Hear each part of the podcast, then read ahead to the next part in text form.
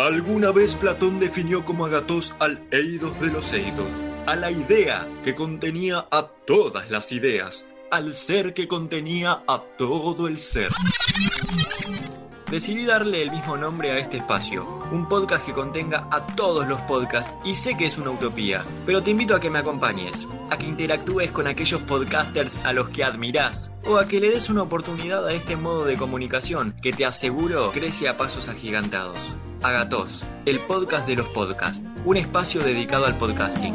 ¿Te sumás?